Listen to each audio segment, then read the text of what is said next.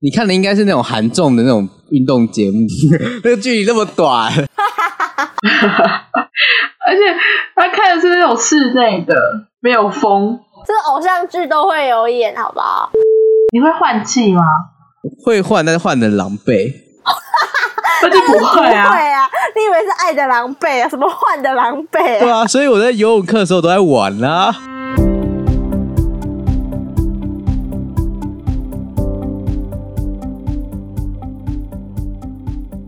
你现在收听的节目是《So》， So me，我是 Justice。嗨，我是 Erica。我是 Karen。那我们上集讲了桌球、羽球，接下来要讲奥运国家这次有得到的奖项以及其他国优势项目。我自己很喜欢在奥运比赛里面看的项目，也就是射箭。那你们懂射箭吗？我这次是第一次，我不懂，你不觉得射箭是一个很好看的比赛吗？就很快。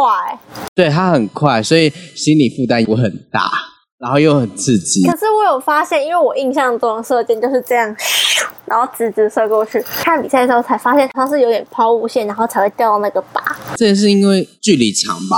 那这样也太难了吧？你看的应该是那种韩综的那种运动节目， 那个距离那么短，而且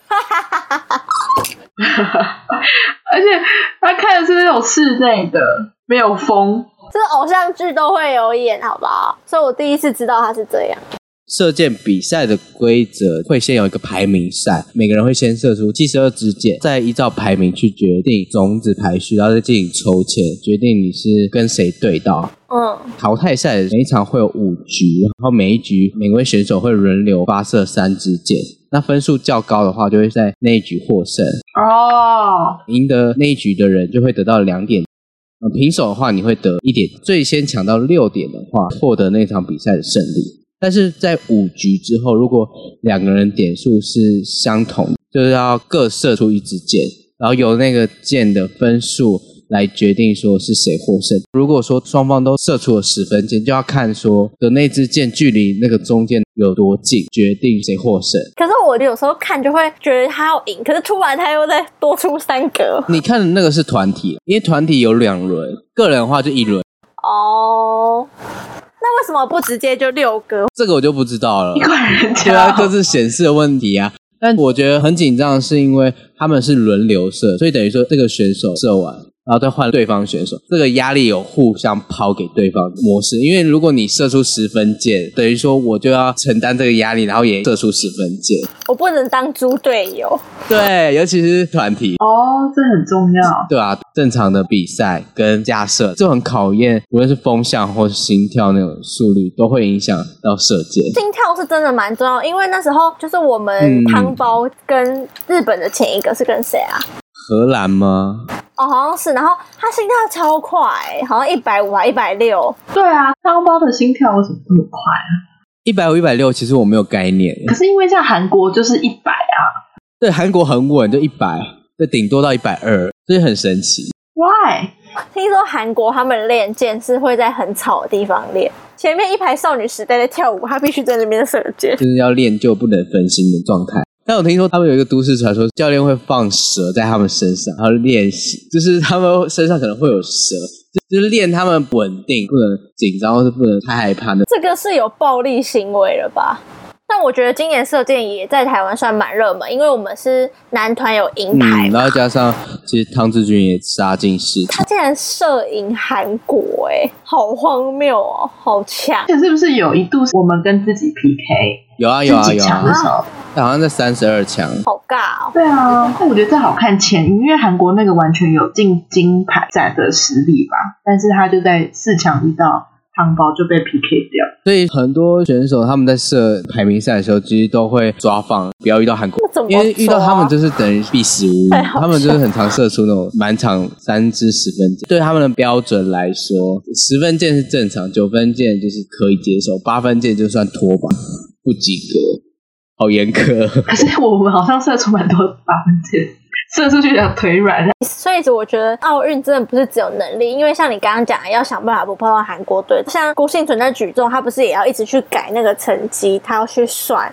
我就会觉得他其实不只是一个运动的能力，也有很多是后面团队啊、教练他们必须要去精心计算的东西。 对啊，这是背后有团队在策略性的去模拟这场比赛要怎么进行就。啊是不知道台湾有在花钱栽培射箭这个项目，所以说，其实你们这样看完这次，还会想看下次奥运的射箭吗？会想看会。而且你们没有看 PPT 有人在讲说，最近开始接到很多射箭课程的询问，以前都没有人要管这个课程。但 射箭好帅哦，我会不会连那个弓都拿不起来啊？你看只是飞镖，单手拿不起来，要双手。所以 Justy 讲完射箭，那我来分享游泳这个项目好了，因为刚刚讲到很多都是中华队蛮有夺牌希望，或者是他们成绩也受到关注的项目。撇除这次中华队参赛，少数我看的项目就是游泳。你这个私心吧，不是，真的不是。反正今年是两位，有两位中华队选手参加奥运，是王冠宏还有王星浩。但我不知道为什么大家都不知道有王星浩这个人，都只 focus 在王冠宏。但是其实王星浩他是冠宏的学长，所以他其实在台湾泳坛成绩已经保持的很好了。只是因为王冠宏的外表，然后加上他成绩真的又不错，所以大家注意到他。那王星浩帅吗？就是比较起来，大家没那么帅，但是也是也是 OK 对。然后因为这两位选手就是还蛮厉害，是因为他们这次都有达到 A 标的等级，所以他们其实除了自己很熟悉的项目之外，他们是可以再多报一个项目。嗯，所以像是王星浩，他原本是四百公尺的混合式的赛程，但是他因为 A 标，所以他又多报了两百的混合。很可惜是，我觉得他可能还没有好好适应吧，所以他这次都没有进阶到准决赛，他就是在预赛的时候就是成绩被刷到后面。可是呢，冠宏他这次就是四百叠的时候，大家应该都知道他在决赛就有出一个很好的成绩，其实很强哎、预赛到准决吗呃，预赛预赛，他四百叠是一分五十四秒四四嗯，他就是打破自己在台湾的记录，而且他是分组第一吧，好像也是全部的，全部的前三吧，对，就很厉害，然后就进了准决赛。但是因为好像奥运有把赛程做调整，所以他是晚上游预赛，他早上就要游准决赛。其实这对选手很不公平，因为他身体根本还没有很累恢复。所以陈冠宏他他自己应该有说，他在准决赛的时候是没有准备好的，他成绩就都预赛还要再慢了一点。嗯，可是这种比赛本来就要连续的好几场这样下来，其实多少都会疲乏吧。对，特别看体能。而且又是游泳，游泳真的好难，尤其以亚洲人来说，这都是欧美。欧美的天下。但我看今年中国还蛮多女生都蛮厉害的，那这是女子项目，但男生通常都还是以欧美地区称霸。哎、我有问题，你说游泳那有蝶式什么自由？那有狗爬式吗？没有？ 哦，没有，我好奇啊，为什么没 有？狗啊，这是什么事？狗爬式游的很厉害，也是一个金牌啊，为什么没有？你去问泳坛所以有自由式、蛙式、蝶式、仰仰视式，，仰式。对四个项目，可是我好奇混合要怎么比啊？是指说我都要用到吗？还是说其实不用？有啊，混合式有顺序，就是你要先游蝶式，再游仰式，再蛙式，最后再自由就。是混合很难哎、我真的对游泳好不熟哦，对，而且这种是你们会游泳吗？不会， 我身边超多人不会游泳的、欸，我不会你不游，会游泳，自由式也不会。可以游，但是游不长。而且其实我从小因为一些关系，所以就不太碰水。会怕？对对对，我有发生过一些事，你会换气吗？会换，但是换的狼狈。那就不会不啊。会啊！你以为是爱的狼狈啊？什么换的狼狈对啊？啊，所以我在游泳课的时候都在玩啊啦、我发现台湾人好像很不重视游泳这一块、欸。然后我们又是海岛国家，很神奇。那瑞卡，你会游泳吗？哦，你会游泳 吗？哈哈，那你这样个屁呀、那你在讲我干嘛？因为我不会游泳，你们就觉得哦，对啊，艾瑞卡感觉不会游泳。那 Justice 你怎么不会游泳所以说一定呢？要会游泳，我也可以会其他的、啊。因为其实我也是跟 Justice 一样，我小时候有溺水过，所以我完全不敢就碰很多人都水是这样子、欸。我现在是敢，可是我不会换气，但是我可以憋气游五十哦，因为我高中就这样游，才有六十分，不然会被当。 我就每天洗澡就在那边练憋气但你耶。气也是很长。我觉得我已经比任何人会换气还厉 害。我你知道体育老师才给我六十分因为你呢、不会换气啊我。就是游上来已经快死了。可是我就是有玩，我有遵守规则，我两脚没碰到地啊。好了好了，厉害厉害。那 Karen 你会吗？我会啊，我其实一开始也很抗拒，但是没办法要突破，所以我就去上游泳课。我真的不敢哎、我不是狼狈的换气，我是要死不活的换气。都一样。就反正我发现台湾好像很多人不会游泳、欸，是啊是啊，这是真真的。的超意外。大家游泳课都在玩，你不知道吗？我游泳课都在玩水上排球或，是玩旁边的设施。难怪台湾，你知道这两个人能够游进奥运是多不了不起的，因为台湾人从小就是游泳课都在玩耍。对，对，而且真的游泳比赛很少看到哎、好，但是我觉得游泳比赛的规则就没有像刚刚你们介绍这么复杂，因为它就不像桌球、羽球这种很看对手现场的随机应变。因为游泳真的是一个人最大的敌人就是自己啊，所以他就是要冲那个秒数。跟举重 很就像啊，展现自己这样。可是游泳好看在哪里啊？他就是这样游啊，我完全不懂。好看在看他到底 好没礼貌没。有，你要看就是那些真的是世界排名前几的，他们在游一百公尺的时 候，速度真的很快。就是哦，快，戳到我笑点。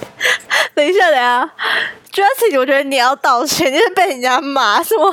就是油啊没，有，我是以游啊，我是以门外汉的心情在问的啊，对吧、我相信大家一定会有这种看不懂游泳好看的地方在哪的。因为我觉得举重好看，就是你举起来那一刻，你就觉得哇，好振奋人心啊！可是像游泳，比如说那一百公尺，那三十秒好了，就是你在看那些你喜欢的选手，就是一直在突破自己。是，它会有一个线，就是写说世界纪录跟奥运的纪录，你就会看说选手到底能不能哦就突觉得破。快到了，快到了，快到了。其实跟田径就很像，只是它是用油就的都方式很。像，请尊重各种项目。就他们就是以记录描 述，对，哦了解我觉得游泳还了蛮解看，就是你有没有支持哪一个你喜欢的选手，想看他夺下什么好成绩。我这边可以跟大家分享，就是你要怎么去看一位游泳选手到底优不优秀，因为大部分都是直观看他的描述嘛。但其实你们可以看两个点，就是选手的反应时间跟跳水的姿势。因为像反应时间，就是像比如说，比如说以王冠宏来说，他这次两百蝶跟一百蝶的反应时间是零点五六秒，什么是反应时间啊？就是那个喊说可以由 biang 开始跳下水那个，啊，那零点五六秒是我看几乎他是第一名诶，就是赢所有的选手。哦，那跳水姿势呢？跳水姿势是跳水上有一个美国，他现在是排名第一的泳将叫做 Dressel，他这次奥运拿了五个金牌，一个人哦。嗯，像他的跳水，他就是可以比别人再多跳很长的一个公分数，哦，对对对会赢在那个细节之处。不能再抛物嘛，可能要尽量平一点。因为你看我这样跳下来，对我跳的比我跳的地方近，就是会游的距离比较长啊。可是如果我横的跳比较远，是不是就游的距离比较短？是这个意思吗？对啊，哦，所以来说姿势很重要。是如果你真的跳比较远的话，你就先比别人多一点。那这个就是爆发力跟弹跳力的影响啊，对啊，所以这个也是训练之一。就是细节是很多要顾的。所以我觉得游泳这个是有点还蛮吃先天上体的，态，对，因为像。之前我知道一个游泳的，那叫什么啊？是美国飞鱼，他就是也是瘦瘦的哦，但是他手脚都超长，所以他就是在游泳上面就很有优势，因为他划水、踢水什么的都会比别人再快。哦，懂没了。错，所以游泳还是有很多细节。那你喜欢看什么事 啊？我喜欢看自由跟蝶式，因为自由式就是很看速度，那些五十公尺、一百公尺那些选手也几乎都没在换气，一路就是入水就开始拼到底。但是还是要说，还是要帮我们的 王冠宏加油，因为他其实还蛮有希望。你现在是王夫人吗？王太太，我觉得你身份好多，吴夫人、王夫人，我不是哎、我我现在我其实没有很爱他、欸，是都要为台湾选手加油。但是他现在粉丝真的蛮多，你知道她长得像谁吗？她长得像南柱赫哎、哦，好像哦， 而且男祝贺有在一部韩剧里面游泳，我就觉得整个模型就是男祝贺，超像的，我觉得很像，蛮帅的啦。很帅啦。反正他也才十九岁，接下来巴黎他应该会再突破自己的成绩吧。而且他好像有美国的一个联盟，对对对，那我们刚刚讲了桌球啊、羽球，然后也讲了射箭跟刚刚的游泳。其实其实还有很多是我们不会看到转播，可能中华队台湾、亚洲不是这么擅长的运动，所以这次就想要来介绍一下。这次的奥运会总共有设置三十四个大项，然后总共有三百三十九个小项的比赛，其中有五个大项是新增的，像包含我们文之云的空手道。然后哎我就很好奇，说为什么它可以新增，然后下一届又没有，这样有够不公平。是我就去查，一般来说，奥运的这个主办城市，像这次是东京，然后它就是有权利向国际的奥委会提议要新增哪些比赛项目。国际奥委会会怎么考虑呢？他会考虑说，这个比赛项目可不可以吸引新的观众，吸引年轻人，或是可以帮助一些社会议题，像是什么性别平等这样。他也会同意像日本什么的运动盛行，这个是可以展现他官方城市的特色。那个奥委会也会同意这件事。像二零零八年北京奥运就有新增武术，一九八八年的首尔就是汉城的奥运也有新增跆拳道，它会根据每个城市提议，然后奥委会来同步统一。然后像有些就是新增项目，可能下一届就会被保留，但有些就会被取消。以本届为例，就是新增我们有总共这次总共新增五个，是冲浪、滑板、攀岩、跟棒垒球，还有空手道。前面冲浪、滑板、攀岩，主要目的就是要吸引年轻观众，它就是有点像是城市运动的趋势。是我很多爱滑板的朋友都有看滑板比赛，他们都说很好看。我是有看海来，但我就看不懂，我就一直滑来滑去，就很厉害。我也不懂，感觉很痛哎、一直摔。 嗯，我都会一直转到冲浪，然后我就一直觉得很像转错台，因为根本就没看到选手啊， 好无知的话。很远，也不可能跟拍啊！真的很像在报气象的新闻，你知道吗？就一直以为说有台风浪多大什么的，后面的三个就是冲浪、滑板、攀岩，然后还有棒垒球跟空手道。那空手道就是冬奥限定版，是因为亚洲国家，然后日本就是空手道都很盛行，所以只有限定本届奥运才有。所以文之云也是唯一一届可以有一次可以夺牌的机会。真的，这次没有把握就没哦，好了。险他有对我就很好奇，说空手道这个项目下一次就没，很奇怪，所以它是后面有这个原理。像还有棒垒球，棒垒球就是棒球跟垒球。嗯你们以前有玩过像是什么竹垒球、棒垒球嘛？在体育课，有啊有啊，就是把两个东西结合在一起啊。然后上一次棒垒球的出现就是二零零八年北京奥运，因为棒球跟垒球这两项运动是在日本受欢迎程度很高，所以东京的奥委会也就是提议将这两项运动纳入项目。所以里约是没有棒垒球的，没有哎、对，就是棒球跟垒球没有这样像子我。记得下一次有法国巴黎的奥运嘛，所以就有新增一些比较特别新的，像霹雳舞，就类似那种街舞的，就是会在下一届出场。对，哦，好酷哦，像我们今天录影的时间，我们今天录音的时间晚上就是美国对日本的棒球金牌战啊，好、哦， 对，宣传一下。哦，OK，可是现在 NLB 还在打，所以美国派出的其实都不是什么是当红的球星啦。 这跟 NBA 很像啊。对，可是那个就是赛程的问题。对，所以有时候我们会觉得，哎，奇怪，就是棒球这么热门，那为什么好像奥运没有很常提到它？是因为棒球并不是每一年都可以进行的项目。我觉得是因为那些项目已经发展很成熟吧，再加上如果球员派出去如果受伤怎么办？会等于说他整季报销，就跟 NBA 是会有这种考，所以就不会派很厉害的球员去。有啊，就是他们并不太在意。那好像每个国家都有自己很坚持一定要拿到金牌那种运动，就是大家都有主攻。你说像中国桌球要开出这种五金行的口号，对，中国桌球真的很强哎、而且他们还输出人才到世界各地，所以其实你看到很多像欧美国家的球员，都是中国训练是吗？是那一场女团桌球比赛，就对面都是中国人，名义上对美对国，对就对面，都这是种中感国人，觉，对，那除了刚刚讲的中国桌球，然后前几天我有看到一个就是影片，就是俄罗斯的水上芭蕾，然后我看这了个我自有看，超真的好看的，我真的是鸡皮疙瘩，我觉得好可怕哦！什么意思？我没看。反正他最后得金牌的是俄罗斯，然后因为俄罗斯之前就是因为禁药问题，所以他这次只可以以俄罗斯奥委会的名义出席奥运。 ROC 对对对对对， ROC 这次是金牌的，就是俄罗斯的组合，就是他们的双人组合啊，是蜘蛛。银牌是中国的组合是蛇，然后我就想说，为什么都这么可怕？而且这些动物根本就都不会游泳啊，这些昆虫根本就都不会游泳。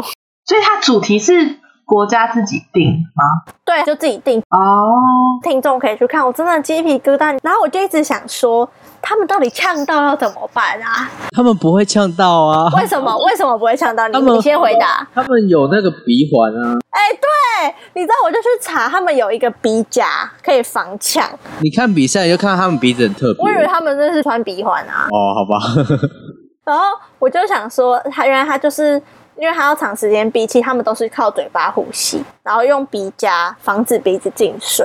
可是我还有在想，就是他们到底怎么听得到拍子？因为人家不都说水里面跟那个有频率的差别吗？他们的拍子这都个应该超准水里面放音乐，应该有吧？水里面啊，可是水里面传递的频率，所以变成放音乐带也是会有，就是他们对啊要练很熟啦。嗯，而且我在讲稿上有附图，是不是全部都大美女？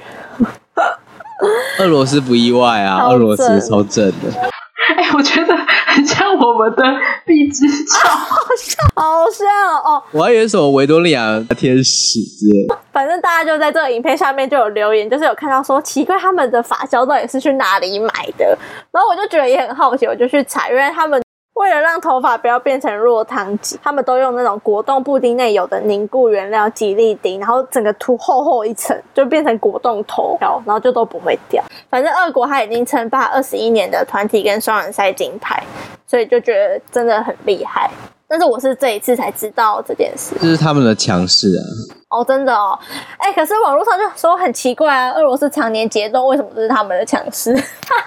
我就不知道啊了。但是看这个比赛，我会觉得很美，因为他们脚跟着音乐，然后这样律动。嗯，但是有时候会觉得，看脚好酸哦，你不会这样觉得吧？我觉得他们腰力很好啊，很他们可以垂直在水里面，然后弯起来，水上芭蕾规定是不能碰到地板的，真的假的？就等于说他们一直都要在水中间这样。很漂亮，那讲回来，如果在奥运夺牌，其实每一个国家他们自己都会有奖励选手的方式。那像台湾的话，我们很清楚就会知道，金牌会得两千万，银牌七百万，然后铜牌五百万这样， 500万其实算蛮多的，这不是算是全球前几名好像全三吧，我记得真就是很假很多的。哦，赞哦，而且你们都不知道，其实奥运前八名都有钱，哦，是从哦，三十万开始起跳。那不错哎，其实算不错，是有奖励到选手的。其他比较特别，像是南韩的话，好像就可以改服替代役，服役方面就比较轻松。好像南韩在服兵役这件事其实是很严苛的，是吗？对对对，他们当很久，当两年，好久哦、两年青春就这样没。那像白俄罗斯的话，就可以得到终身免费的香肠，好可以吃烂哦， 能吃多久啊？香肠致癌哎、而且只要是去每个店家都可以换 嘛，还是应该可能就有一个证吧。而且选手要这么保持健康，要吃什么香肠啊？他们不能吃吧？像德国的话，就是一辈子喝免费的啤酒， 我好好无啊，言这我还可哦。，这好无言，但我可能会蛮开心的。所以其实说下来，奖金其实算不错的嘛。我觉得给钱最好，最实在。但你知道英国没有奖金吗？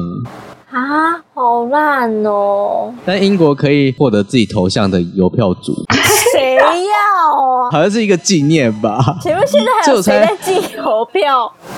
哦，好啦，可以收藏。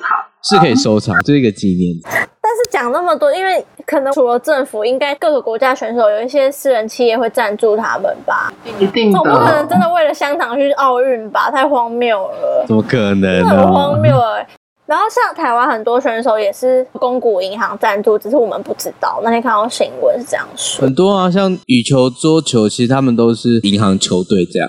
就是好像选手一夺牌，银行就会直接拨一笔钱给他。会会会，哦，除了各个国家他们针对选手给的钱之外，这次还有一件事情是想跟大家分享。现在不是很多人都在蹭奥运的热度嘛，但是奥运这一件事情不能够被大肆拿来打广告的，这个你们知道吗？我不知道，我知，道，这我因为工作关系有知道。因为我认为说奥运好像就是一个，大家呃同乐的事情。对啊，对，它就是一个很政府很公开的事情。但是其实这件事情，我后来查一下是不行。现在一定看到很多广告，就会说帮选手去冬奥拿金牌，或是郭幸存得金牌的时候，就有推咖啡的活动，就说你的名字有郭幸存就可以享什么优惠。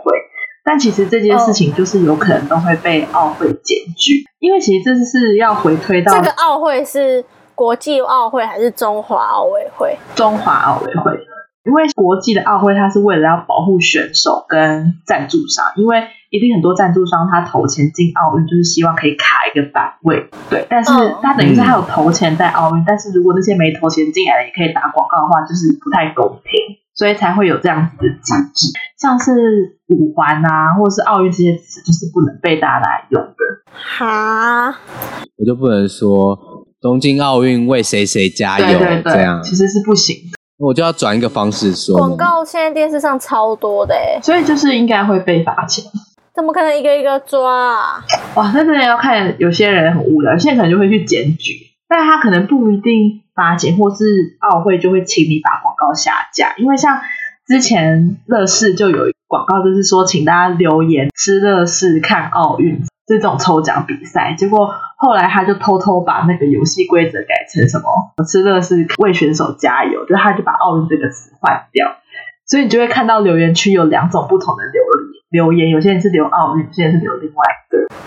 这太专业，哦这个做我们这行才有这种困哦才会扰知道。吧？但是这件事情，其实我也不太确定我们这样大肆讲可不可以，应该是可以的，应该可以啊，就是给大家一个著作权，这真的是小知识哎、或者是像选手，其实也是，因为像郭敬诚他好像得奖之后，他就立马感谢像 UA 啊、台湾大哥大这些厂商。嗯，但这件事情其实也会被罚款，因为第一他们就不是奥运的赞助商，所以他其实不能在这段时间就是这么的被选手做曝光，所以这件事情可能郭敬诚也会被罚，被奥会揪出来。可是它的期间是怎么确立的啊、应该最严格就是奥运开赛那个时间，就是点起圣火的那个瞬间，到现在八月八号，就这两周的时间都要比例。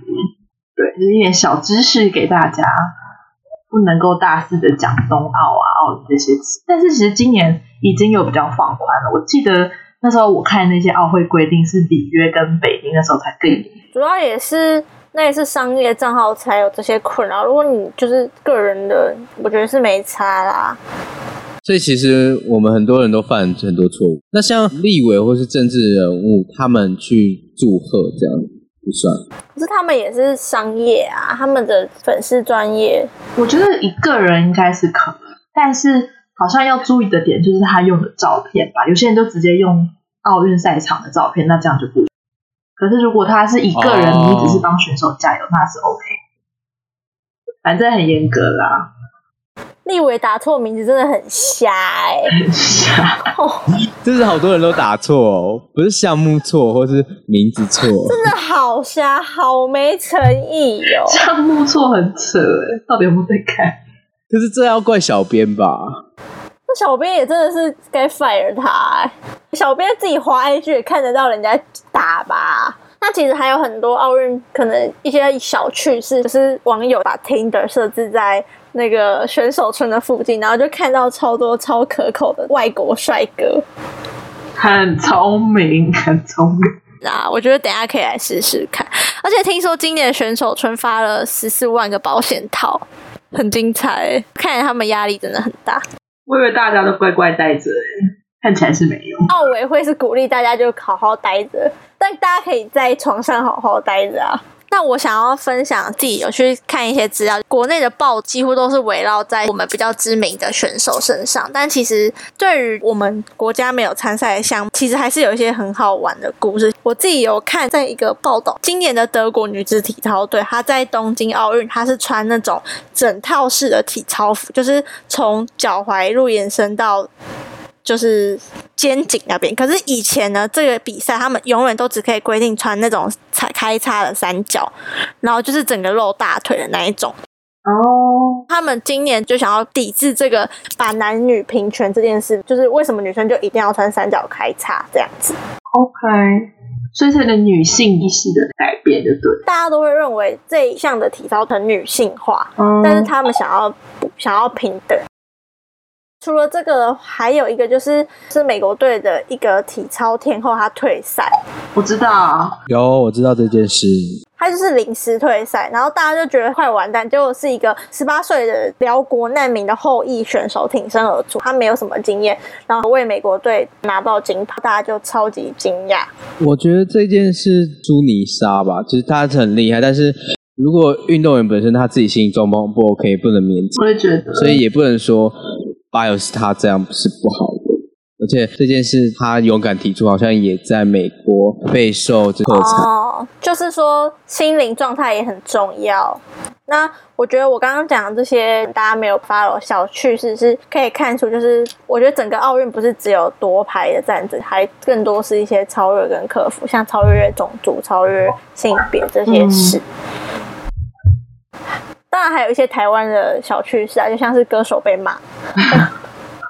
我觉得最好笑的是安博盒子、哎，可是我怎么办？我家也是有安博盒，赶快出征他听众！可是我奥运的时候是有买哈姆的哦，我觉得谁没看过盗版的东西？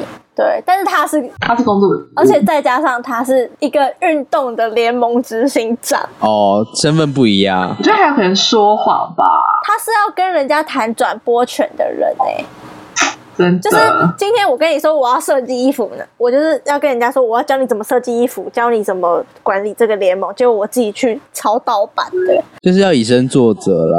对，而且重点是他没有承认，他一开始还说谎，对，快他把还说，他太太的手机没收， 超气！他不是说他朋友就是他太太吗？好，我是没有很 follow 了我啦。觉得但是大家也是很严格，因为很多网友说，你看 A 片看正版的话才有资格骂陈建州啊，讲错名 字，才有资格骂别人看盗版的东西。但我觉得大家要渐渐导正这个看盗版的观念啦。我觉得真的主要是他就是公众人物啊，嗯你你有享有这是个的啊权利是的跟这个镁光灯，你就是要负这个责任啊。对啊，我不相信是你买不起耶、因为我还有一个很有趣的事，就是因为那时候羚羊配赢了，我就去狂刷微博。那你们知道羚羊配赢了不是第一名嘛？然后第二名就是中国对嘛？中国是直接把整个颁奖典礼卡掉、哎，我知道啊，是因为不想听国旗歌，他们连自己的组合领奖都没有播、哎，是为什么？是因为会起出现吗？对还就是啊，国旗歌啊。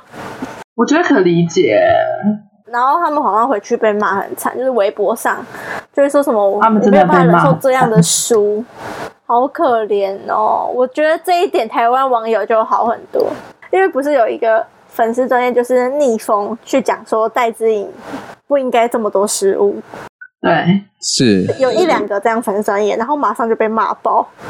这次奥运可以看出我们跟中国的差别，因为像中国就是有抱着那种你一定要夺金牌回来的感觉，你没夺你就是、嗯，就是 loser。国家的败笔这样，但我觉得台湾人的包容性很大，虽然很看重小戴，但他夺银牌还是会觉得他很辛苦，还是会帮他加油，感人感人。台湾人真的很 nice，是啊，我觉得是因为他赢得奖牌这件事是突破、啊，不是说前面已经有人做到，所以大家才严苛看待他，而是他觉得他已经做得很好这样。